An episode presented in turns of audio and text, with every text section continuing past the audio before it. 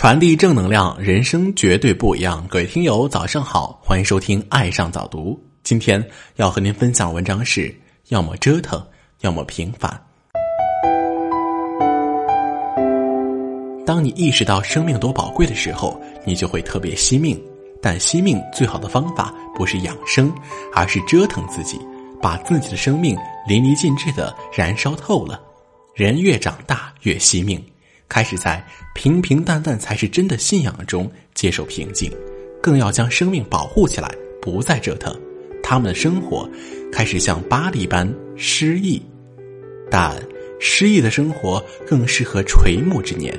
年轻应像纽约般写实，应该去折腾，在有限的时光里活得精彩丰满，不辜负只有一次的生命。工作上折腾是对梦想的尊重。世界上成功的有两种人，一种人是傻子，一种人是疯子。傻子在工作中的最高境界是安分守职，他们害怕挑战，对压力恐惧；疯子则在工作中力求折腾，燃烧自己的热情去挑战，体验工作所蕴含的温度与厚度，在折腾中进步，在进步中实现梦想。不出去折腾，有负生命给你的上场机会。斑驳如画的风景是大自然对人类的慷慨，出去走走是生命对人生的期待。你的世界有多少风景停留在光影和别人的描述中？再不折腾就老了。有些风景或许真的不能亲眼去感受了。生活里不折腾，拿什么回忆？年轻的生活的点滴构成一本青春纪念册，是折腾不动时候的回忆。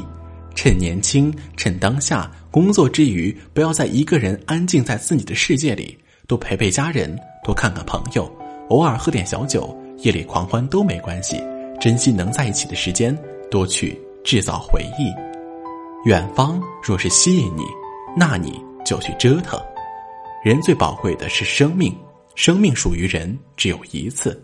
相同的时间里，比别人体验更多，你就拥有更多。趁着年轻。趁着时间与身体还允许，你去行走吧，请珍惜你上场的机会。未知的鲜活若是吸引你，那你就去折腾。